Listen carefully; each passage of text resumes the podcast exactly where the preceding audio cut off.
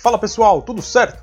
Vamos começar mais um episódio do Home Edition Podcast. Se vocês ainda não ouviram nossos outros episódios, eles estão disponíveis no Spotify, Apple Podcast, Google Podcast, Deezer e Castbox. Nós também temos uma página no Instagram que leva o mesmo nome do nosso programa, o Home Edition Podcast. E também um e-mail, que é o heditionpodcast.gmail.com. Eu sou o Guilherme. Eu sou o Rafael. E eu sou o Leandro. Isso aí, minha gente. Começando mais um episódio aqui nosso. E dessa vez a gente queria entrar num, num assunto que são os spin-offs. Vocês gostam de spin-off? Depende muito, viu? Tem spin-off que às vezes não dá pra desver, né? Mas muito spin-off é muito bom. Eu gosto bastante quando expande o universo sem, sem ser uma sequência direta e, e às vezes é um universo que a gente gostou tanto. É legal ter mais um pouquinho. É, eu também acho um spin-off uma coisa bem divertida, mas foi, eu, eu falo igual o, o Rafa. Depende do spin-off, né? Spin-off, pra quem não sabe, gente, ele é um, algo derivado de uma obra original. Ele não se aplica apenas no, nos videogames, ele pode ser um livro, pode ser um filme, uma peça de teatro, um, sei lá, uma música, uma banda. Então, o que, que acontece? Vamos pegar, por exemplo, O Senhor dos Anéis. O Senhor dos Anéis, se você parar pra ver, ele é um spin-off do Hobbit, né? Ou eu tô falando besteira? Não, é isso mesmo. O, o livro original né, do Tolkien é o Hobbit, ele foi um livro que o, que o Tolkien escreveu no intuito de ser um livro infantil, apesar que, mano, o bagulho estourou, cativa qualquer idade. E o Senhor dos Anéis foi um segundo pedido. Eles falaram assim, pô, o pessoal gostou disso aí que você inventou. Escreve um livro aí, eu, não lembro exatamente o número de palavras, mas é, parece que eles dão uma margem. Falam assim, ó, escreve com 300 palavras. O cara, o cara escreveu um livro com pô, 6 mil. E aí, fracionou, né? O cara da editora fracionou e aí virou Senhor dos Anéis e Sociedade, As Duas Torres e o Retorno do Rei. Que é o maior spoiler da literatura que existe. é verdade. Nossa, é verdade. Então, e o spin-off é isso, ele é um derivado de uma obra original. Se a gente for pegar nas séries, por exemplo, o Breaking Bad, foi um sucesso tudo e a Netflix depois fez a continuação, quer dizer, ainda tá fazendo que não terminou, pelo menos até a data de gravação desse programa. O Better Call Saul, que é a história de como o Saul, né, o Saul Goodman, que é o, o advogado do Walter White, ele chegou nesse ponto que ele está agora no, na, no seriado do Breaking Bad. E nesse caso, nesse caso é até interessante falar, já deixar claro que no, no caso do, da série do Breaking Bad, o, a série do Better Call Saul, ela não é um standalone. Ela é um spin-off, que a gente pode confundir. Porque ela não funciona sozinha, ela precisa do Breaking Bad. Isso, perfeitamente. Esse é um outro ponto que a gente está para discutir, que é, são a diferença entre um spin-off e um standalone. Como a gente falou, o spin-off é um derivado de uma obra original. Normalmente ele meio que precisa daquela obra original para ter uma base para explicar tudo. O standalone, ele também tem. É, é, isso, a gente tem três pontos aqui para discutir sobre os spin-offs o standalone ele se encaixa entre o primeiro e o segundo ponto. Então vamos começar a discutir, quando a gente entrar no segundo ponto, a gente foca um pouquinho mais no, no standalone. Boa, boa. Nosso primeiro caso aqui de, de spin-off são os spin-offs que eles não têm ligação nenhuma com a obra original. Assim, ligação nenhuma é muito pesado dizer. Mas, por exemplo, o Mario, todos os Super Marios, o Rafa ele, ele, ele disse todas as palavras quando a gente perguntou, tá, mas qual que é o embasamento do Mario? O Mario ele tem que salvar a Princesa Peach.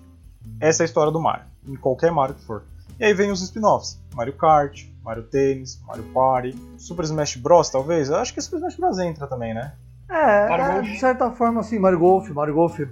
O único jeito legal de jogar golfe é no Mario Golf. O Super Só. Smash é muito legal, porque ele é um spin-off e um standalone. E é um spin-off de um catadão. É verdade.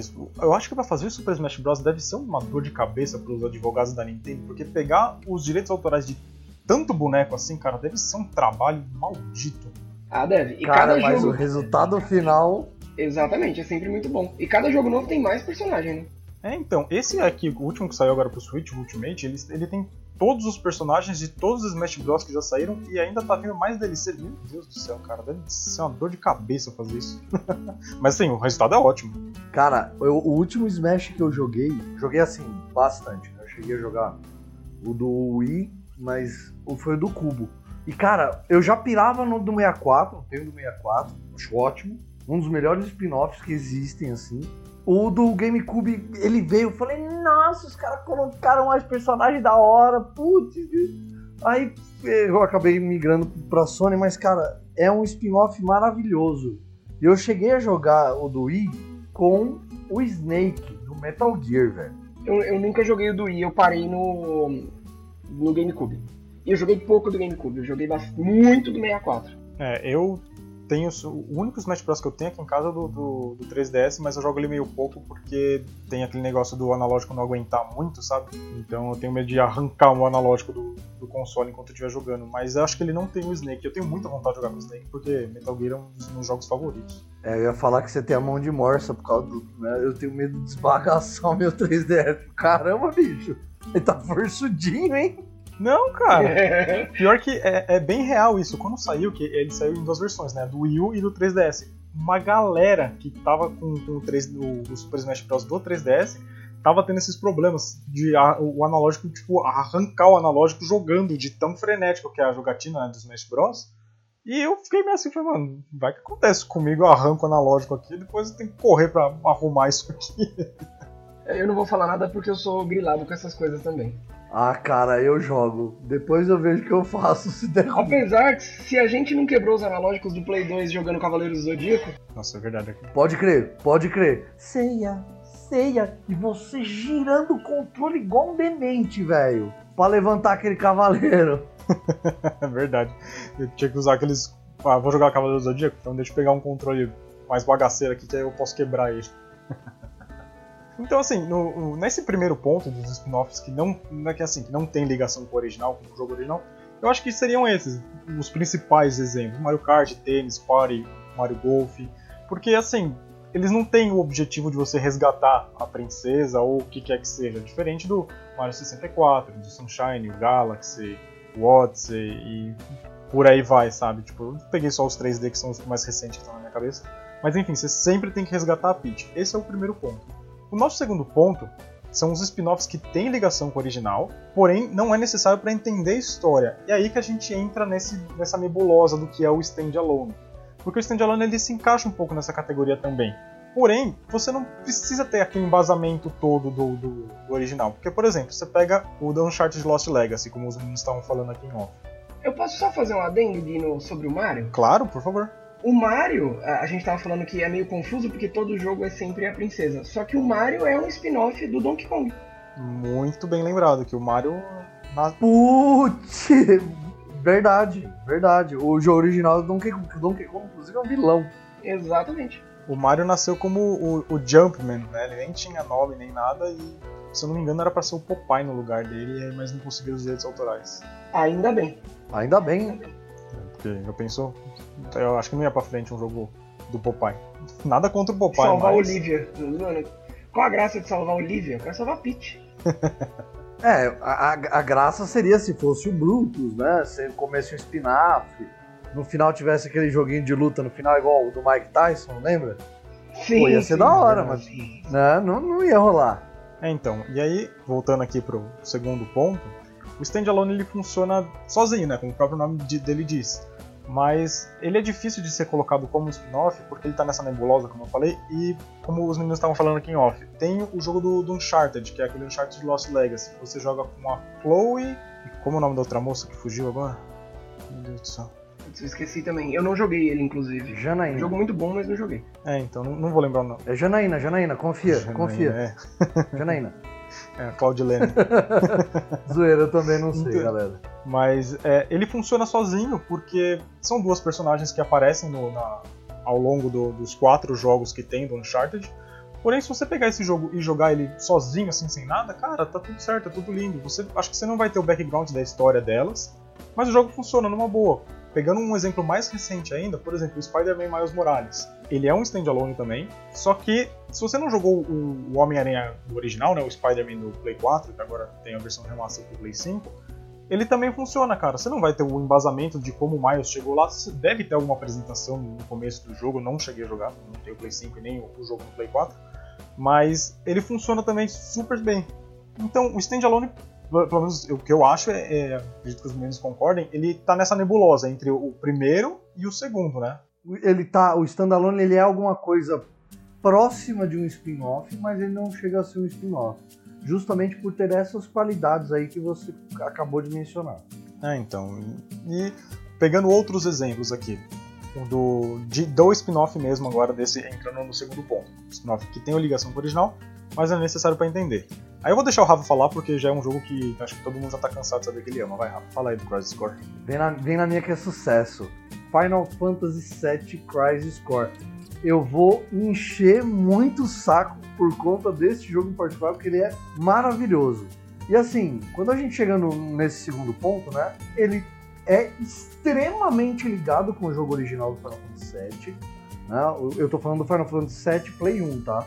Final Fantasy VII Play 4, não vou dar spoiler aqui, porque o Lele ainda está no curso de jogo, né? Então, vamos com calma. É, isso é verdade. Agora, cara, no, quando eu joguei o Final Fantasy do Play 1 a primeira vez, tem muita coisa que você observa no jogo, assim, mas você fala, por que isso?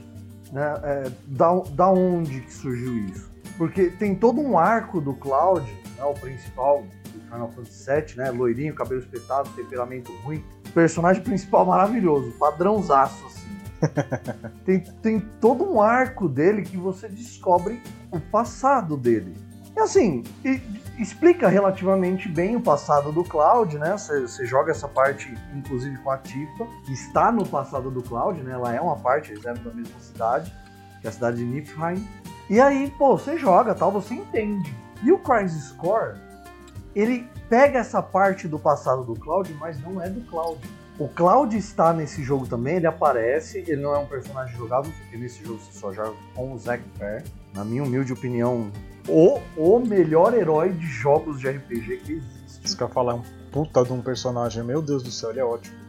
Meu, ó mão, ó mão, tipo o Rodrigo Hilbert, velho. É o Rodrigo Hilbert da Square. Pronto.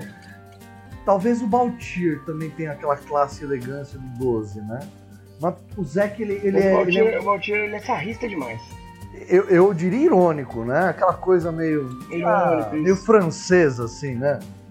É, o Zack ele é o, o bom moço em, em pessoa, cara. O Zack é, é- é amor puro, né? Só que ao mesmo tempo que ele é coração enorme, cara, ele é impulsivo, ele faz cagada. Você fala, é, nem tudo dá certo pra você também, né, meninão? É verdade, a primeira parte do jogo você fala, mas cara do céu, você tem quantos anos, cara? Tá com 12, 13 anos aí, pelo amor de Deus, põe a cabeça em cima do pescoço. Empolgadaço, menino empolgadaço. E é um jogo que, assim, tá, você não, não vai precisar jogar pra entender a história do 7. Ele, ele se passa antes do 7, né? Que é o, é o que chamam de o núcleo da crise. É, ele mostra uma parte da história que é muito falada no 7. Você, se você já jogou o 7 antes, você vai jogar o Crisis Core, cara, você vai saber em linhas gerais o que acontece no jogo inteiro. Porque se fala muito no, no Final Fantasy VII do Play 1. Só que assim, você começa a juntar algumas coisas e, cara, cada parte, assim, por exemplo, eu cheguei a rejogar o Final Fantasy VII depois de ter jogado o Crisis Core, né? O, o original, Final Fantasy VII do Play 1, tá? O grafiquinho quadradão ali, já 3D, mas ainda bem, bem boqueta. Feio pra cacete. De- horrível. E na época a gente olhava e falava, nossa, que lindo esse gráfico. Você fala, mano, o que, que eu tinha na cabeça? O 2D era mais bonito. Ah, mas é questão de referência, né? Era novo.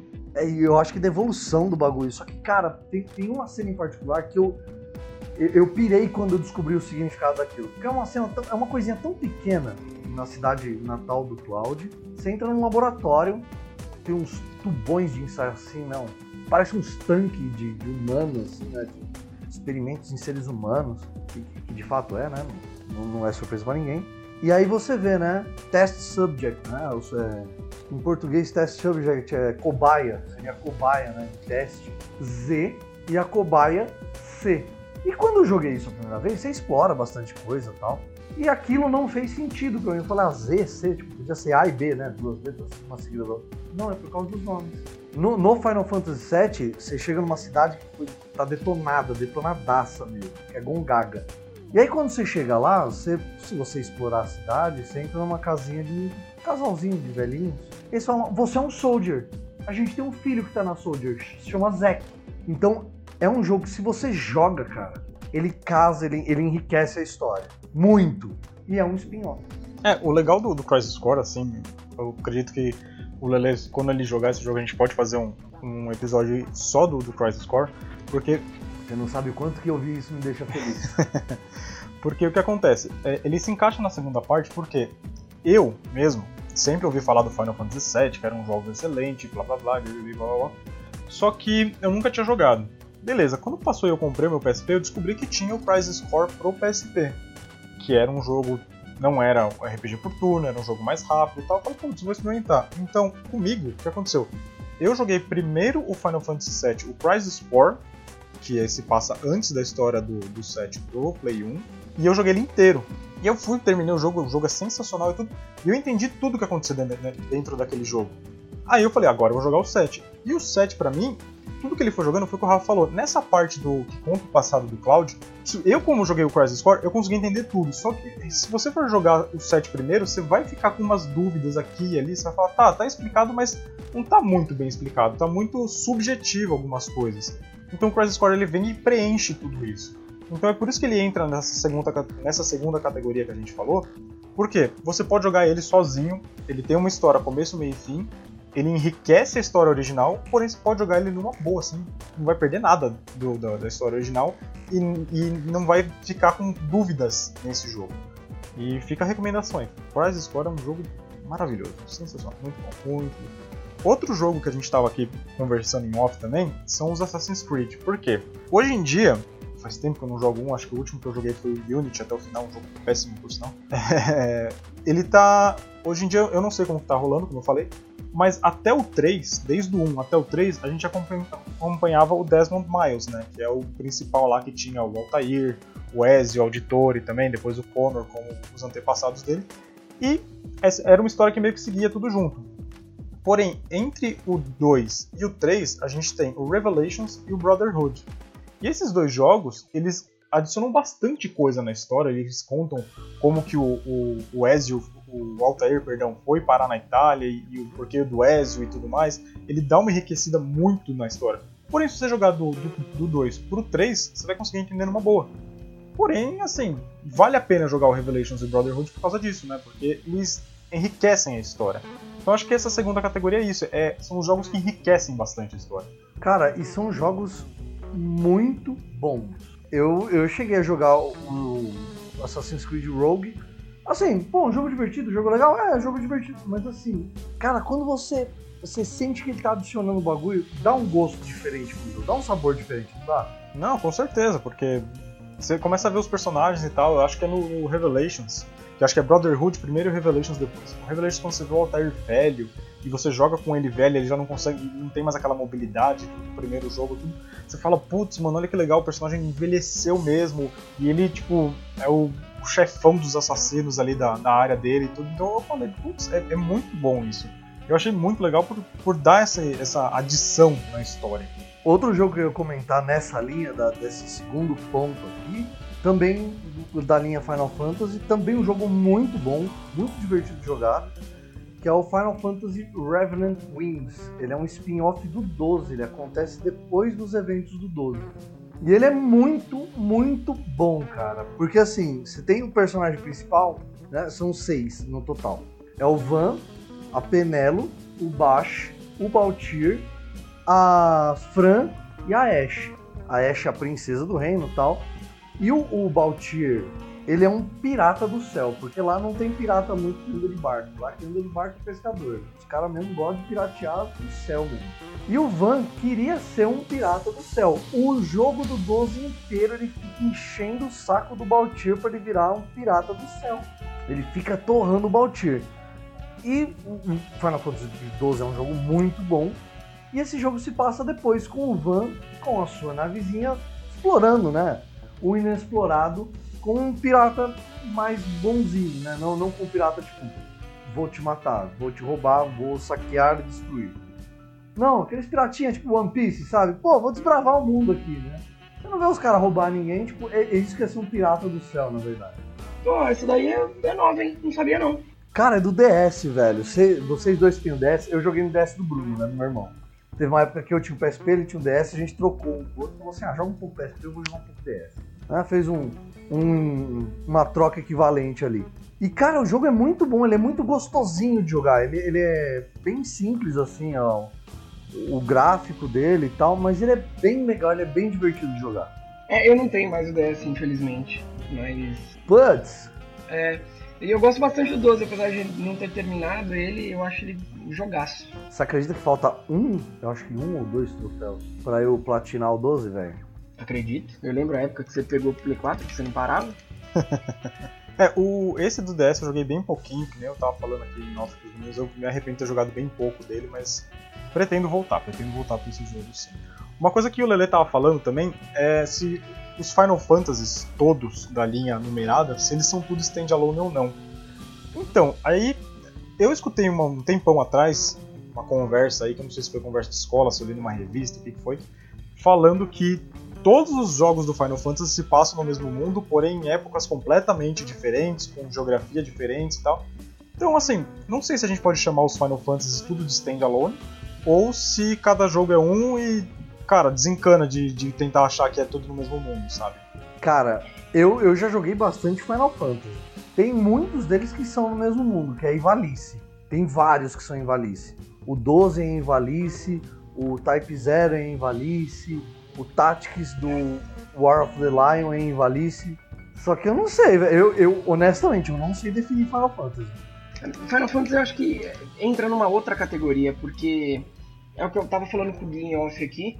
É, apesar deles terem várias coisas em comum, como às vezes o nome do mundo, até os cristais que aparecem em vários jogos assim, ao mesmo tempo que parece ser acontecer tudo no mesmo mundo, me dá a impressão também da Square Enix fazer assim, tipo, eu gosto desse nome e eu gosto do cristal e tipo, eles podem ou não estar no mesmo mundo e a gente não vai falar se tá ou não. Tipo, decide aí. Então, tem uma teoria que eu li uma vez sobre os Final Fantasies de forma geral, que é uma teoria que diz o seguinte: o Final Fantasy de verdade é o 1 e o Dissidia. Porque o Dissidia ele, ele é meio que uma releitura da, da história do 1. Que um você, você vê um looping temporal, você começa o jogo, você luta contra o Garland, e aí você faz a quest com os cristais, né? São quatro cristais, quatro grandes bosses, né? Você tem muita coisinha para fazer pra, até chegar nos bosses. E aí quando você volta, o Garland tá velho. Aí você fala, nossa, mas não faz tanto tempo que eu saí, né? Aí fala, não, seu tolo, é, você tá no loop temporal. Isso aqui é a batalha eterna dos guerreiros da luz, dos Warriors of Light, contra o caos. Aí ele toma a forma verdadeira dele e vira o caos, que é o último chefe do Final Fantasy 1. E o Dissidia, ele traz essa proposta, que é o caos e a cosmos. Aliás, é um jogo de luta maravilhoso, muito bom também. E o pessoal, quando saiu de Dissidia, falou assim: esse é o verdadeiro Final Fantasy é o Caos e a Cosmos, eles espalham a sua influência por vários universos, e aí o Caos espalha a sua influência entre os vilões e a Cosmos espalha a sua influência entre os heróis, né? Então, o Dissidia e o a proposta do 1, né, a história do 1 e do Dissidia é a original, enquanto que os outros são tudo spin-off, né? É a mesma luta, só que em vários mundos diferentes.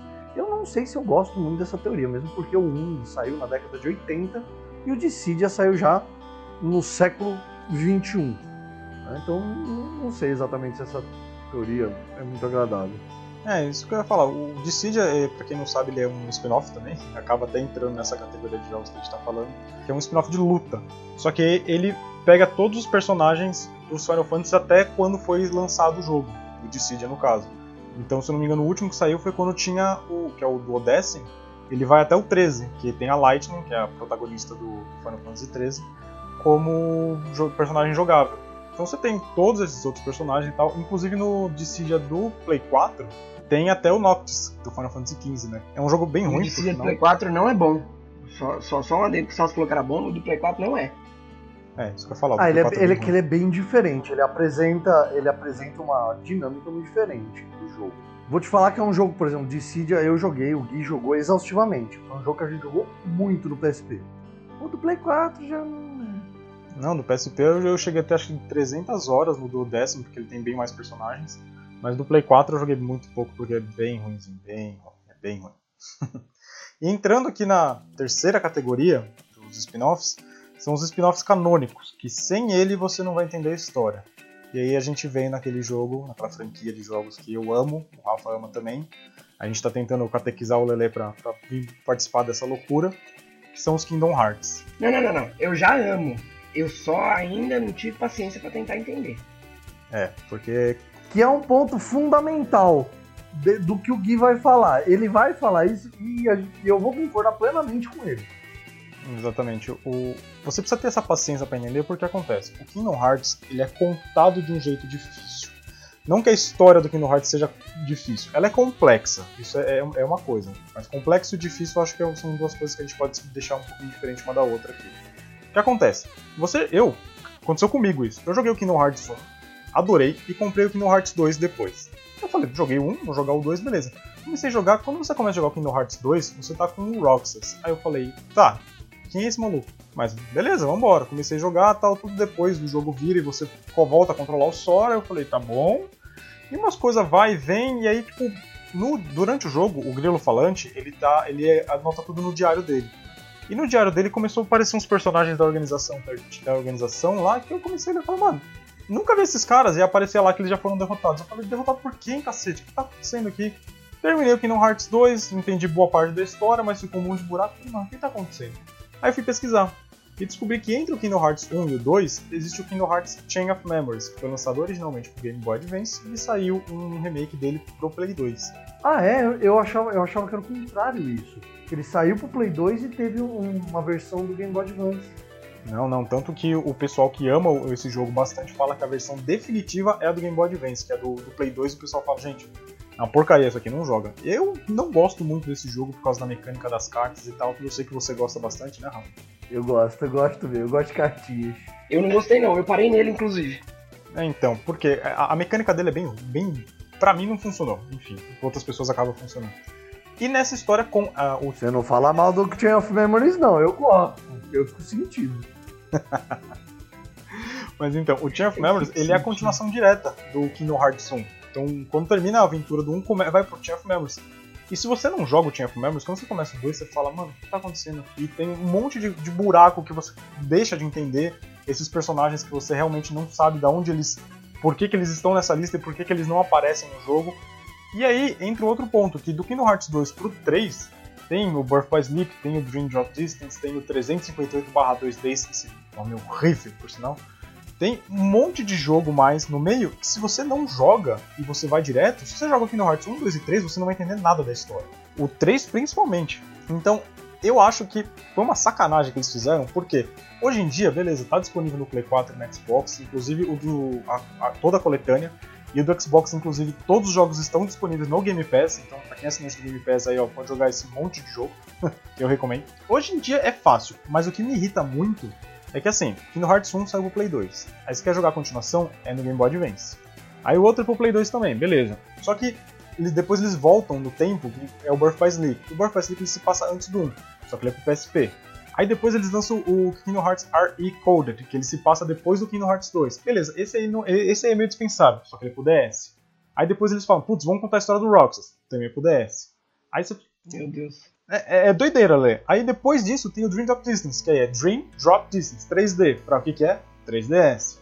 Aí depois eles lançam uma outra coletânea com um joguinho exclusivo lá que é, ele é um, na verdade, uma demo que é só pro Play 4. Hoje em dia ainda tem pro pro Xbox One também.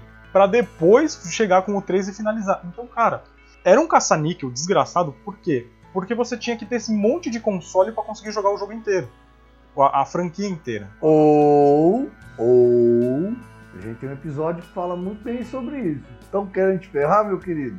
Emula. Fazer o quê? Eu não tenho condição de ter uma pá de console. Hoje em dia, claro, a gente trabalha pra caramba, tal, tem a nossa grana.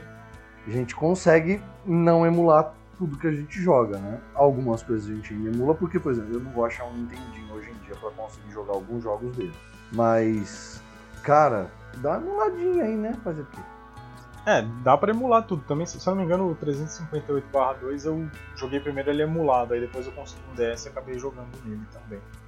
Mas enfim, é, eu amo Kingdom Hearts, acho uma franquia muito boa. A história, para mim, apesar de complexa e, e contada de um jeito bagunçado, é, eu gosto. Só que é isso, cara se você quer entender, você tem que jogar tudo. É, todos os spin-offs são canônicos. Se você for parar pra pensar, eles poderiam ter simplesmente numerado todos os Kingdom Hearts. Kingdom Hearts 1 a gente chama de 1. O Chain of sei lá, chama de 2. O, o 2 chama de 3. O Birth by Sleep, ah, beleza, eles passam antes, chama de 0. Sei lá, cara, mas pelo fato de ter esse monte de spin-off, tem gente que ignora. Tanto que quando saiu Kingdom Hearts 3 fez tanto barulho que teve um monte de gente que jogou o 1 e o 2, entendeu mais ou menos, quando foi pro 3 falou, não tô entendendo nada do que tá acontecendo. Quem que é essa mina do cabelo azul? Ué, não tô entendendo nada disso aqui, querido. Você fala então, deixa eu te contar uma historinha aqui rapidão. Com você aconteceu mais ou menos isso, né, Lê? Você falou que. E o problema é que. Pode falar, Gui. Não, eu ia falar que com você aconteceu mais ou menos isso, não foi? Você jogou um, aí você ignorou o Champ Memories, foi pro dois, alguma coisa assim, não foi? É, na verdade foi assim, eu joguei o primeiro, e aí eu gostei muito da história e detestei o jogo, porque a mecânica dele é muito datada. Joguei no Play 4. Toda a minha história com Kingdom Hearts é no Play 4. Eu experimentei no Play 2 uma vez, quando eu tinha o Play 2, e falei, mano, não, não vai, não vai dar. Então nem conta. E aí eu joguei o primeiro e, e na época eu peguei uma lista para seguir, né? Porque já que eu tava com todos na mão, eu falei, eu vou seguir uma ordem que eu entenda com mais facilidade, porque eu sei que a história não é das mais simples. E aí, depois do 1 vinha o, o Chain of Memories. Aí eu tentei bastante. Eu joguei. Eu posso dizer que eu joguei uns 60%. Só que eu não tava aguentando mais aquele sistema de carta e. enfim. Aí eu falei, vou fazer o seguinte, vou ver a história dele na internet e vou pro 2. Só que no 2. É, é que não dá pra simplesmente ver a história na internet. Do Kingdom Hearts é, é, muito complicado. Não dá pra simplesmente ver a história e, e ir pro próximo. E aí no 2 eu me perdia mais ainda. Tipo, o que eu achava que eu tava entendendo já ia tudo por água abaixo. Aí eu falei, puta, cara, não é o momento, não vai ser agora. E aí provavelmente eu tava com alguma outra coisa para jogar e eu dei preferência para essa outra coisa. Cara, é que eu e o Gui a gente tava comentando. Kingdom Hearts, ele, ele, ele se enquadra nessa terceira categoria de spin-off. Que é assim, se você não jogar, você não vai entender. Mas o Kingdom Hearts ele tem uma peculiaridade dele. Então, aí já jogando... deixa de ser spin-off também. Essa discussão é eterna, na verdade. Porque se não jogar e não entender, é canon. Ele faz parte da, da, da história principal. Ah, sim, sim, verdade. Mas até quem joga os spin-offs todos, todos os jogos, ainda é difícil de entender a história. Ainda tem coisa que, pô, dá, dá pano aí pra manga pra mais um, um, dois jogos, sei lá. É, então, eu lembro que o Rafa ele já mencionou até mais de uma vez aqui nos nossos episódios que eu que viciei ele no Kingdom Hearts, né? Se eu não me engano, quando eu. Muito obrigado por isso. Imagina, estamos aqui para isso. É, se eu não me engano, quando eu contei do, do, do Kingdom Hearts pro Rafa, eu tinha jogado 1, o 2, o Chain of Memories e eu acho que eu tinha ter, acabado de terminar o Birth by Sleep, que o final do Birth by Sleep tem muitas revelações. E eu contando isso pro Rafa, eu me embananava inteiro. Ou seja, eu que já joguei o Kingdom Hearts 2, é aquele tipo de jogo que todo ano eu, eu fecho ele pelo menos uma vez, sabe? E mesmo assim, se eu for tentar contar a história inteira do Kingdom Hearts para alguém, apesar de gostar muito e conhecer a história, eu vou me atrapalhar, acredito que o Rafa também vai se atrapalhar, porque ele tem muitos detalhes e tal, é personagem daqui, e aí tem o outro personagem que estava preso no coração, e aí esse cara é parecido com esse porque, sendo que ele é, é, é ligado com outro que não tem nada a ver com ele, tipo, é, é, confuso mesmo, é complexo. Mas eu adoro, cara, não, não tem jeito, não. Resumindo, é um jogo que a gente não vai poder contar a história para nossos netos, né? Ó, oh, cara. A menos que você queira confundir seus netos Melhor não. É, é, mais fácil você dar o jogo, o jogo pra eles e falar, Tó, se vira aí, cara.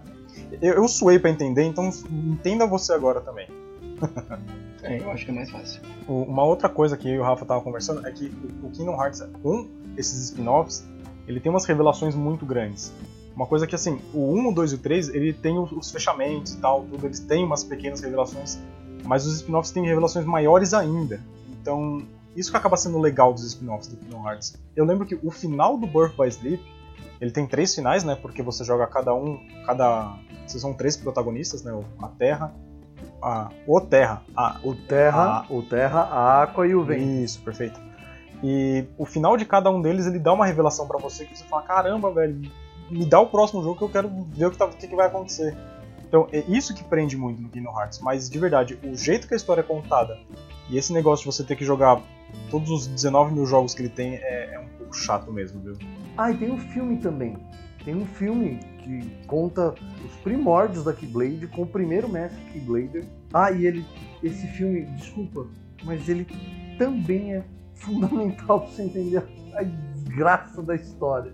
Mas é um filme muito bom, viu? Se alguém tiver aí, ele vem junto com uma coletânea do Play 4, que vem o, o Dream Drop Distance, né, o 3D, e saiu também pro Play 4, o Gui comentou do 3DS.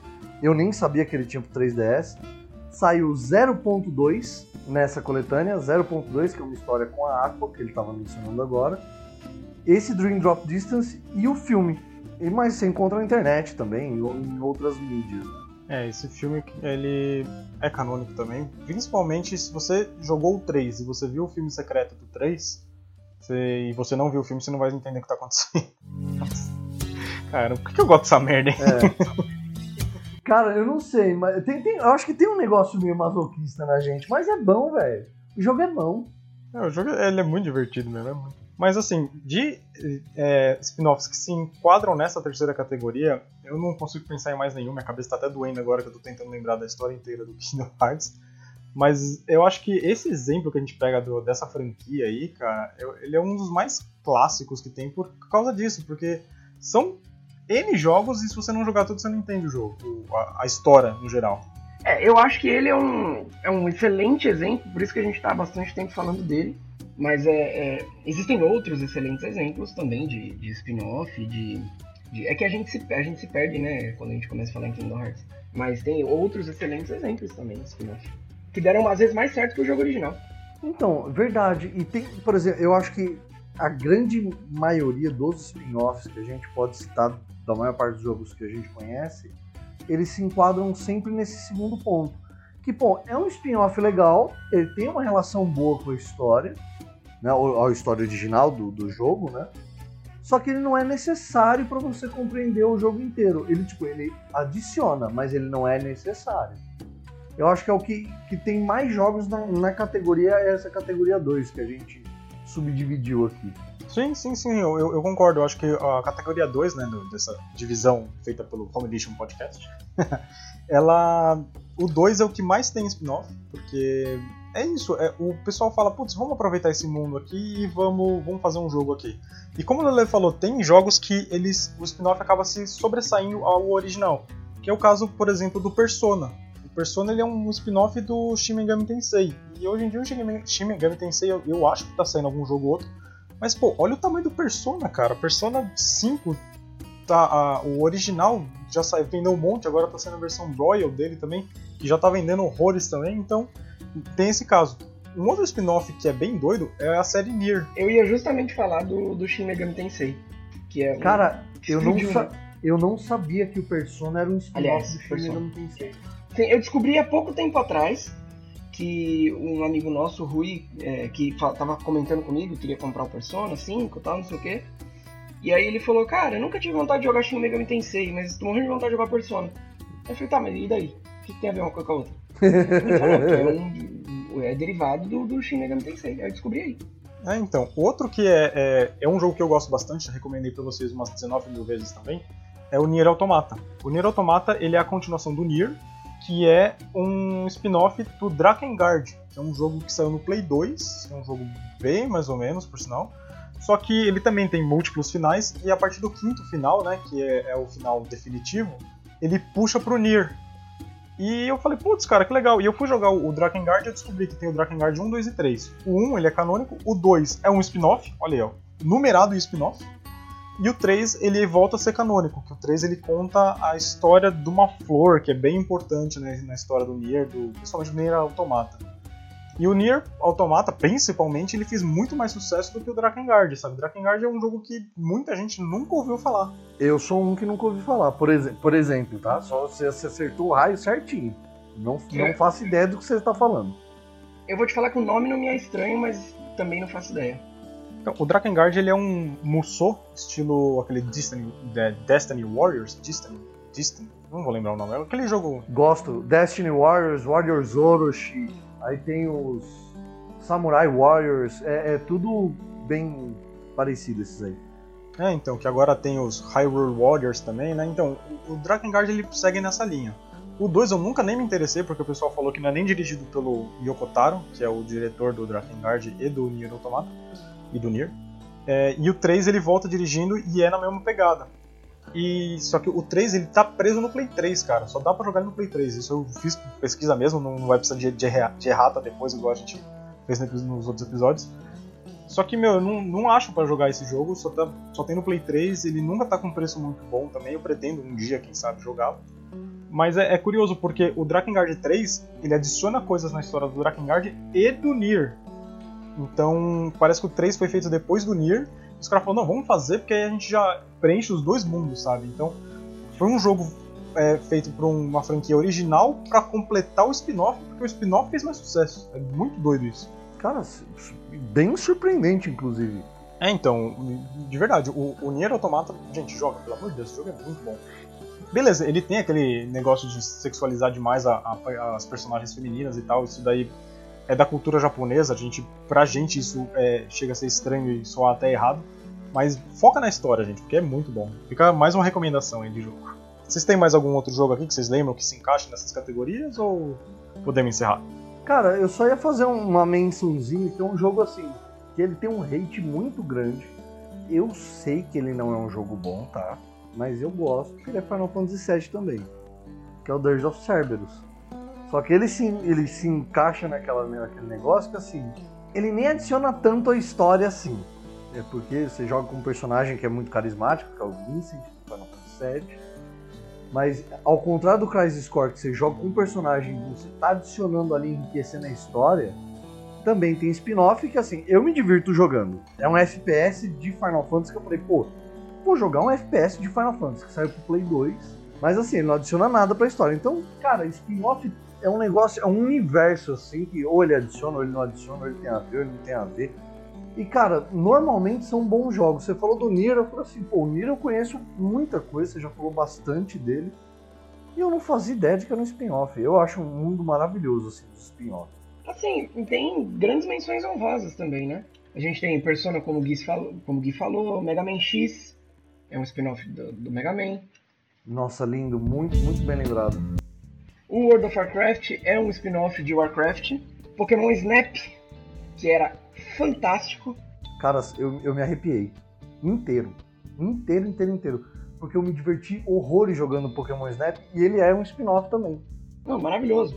E tem o Luigi's Mansion, que é um spin-off do spin-off. Que o Mario é o spin-off do Donkey Kong e o Luigi é um, o Luigi's Mansion é um spin-off do Mario. Nossa, é verdade. A Luana jogou muito tempo aqui no, no, no Switch. Acho que eu não vou lembrar se é o 3 agora o que, que é. Mas ela adorou o jogo, cara. E é muito divertido. O Luigi, é, o Luigi é muito engraçado nesse jogo, muito poderoso. Eu Não, é queria- muito bom. Jogo Cara, é eu muito queria muito jogar esse jogo e eu nunca joguei. Eu já vi alguns videozinhos assim, no YouTube e tal.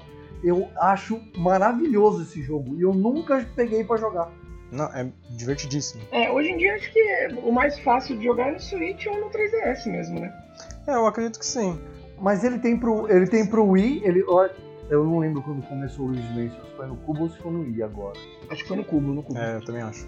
Pô, eu, eu tenho um cubo na- do meu primo na casa da minha avó. Caramba, podia ir na lá velha, né? Dar uma alugada no, no cubo lá, né? Não vou me apossar dele, mas, pô, um aluguelzinho básico assim, a gente pode, pode negociar, né? Já aproveita e vê a avó. É, isso é verdade. E toma um café com ela. Aquela maravilhosa senhorinha que acredita nas suas mentiras sujas. É, é. Mas então é isso aí, gente. Foi muito maldoso fazendo isso comigo. Me entristece. um dia a gente conta, a gente faz um episódio de. Não relacionado ao jogo, de histórias das nossas vidas e essa história vai entrar. A gente faz um spin-off, né? Boa! Isso, a gente muito- faz um spin-off do Home Edition. Moção aprovada, cara. Agora, agora, agora matou tudo. Então é isso aí, gente. A gente vai ficando com esse episódio essa semana por aqui. E se tudo der certo, semana que vem a gente volta com um novo episódio. Forte abraço. Valeu! Abraço, rapaziada. Valeu, galera. Até o próximo episódio.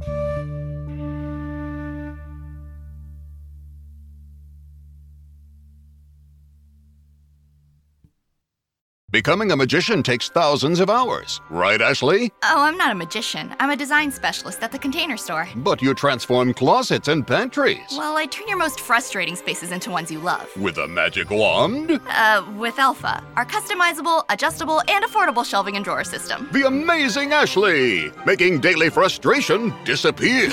Just doing my job. Transform your space with Alpha and save 20% on purchases over $500. Get started with your free design at the Container Store today.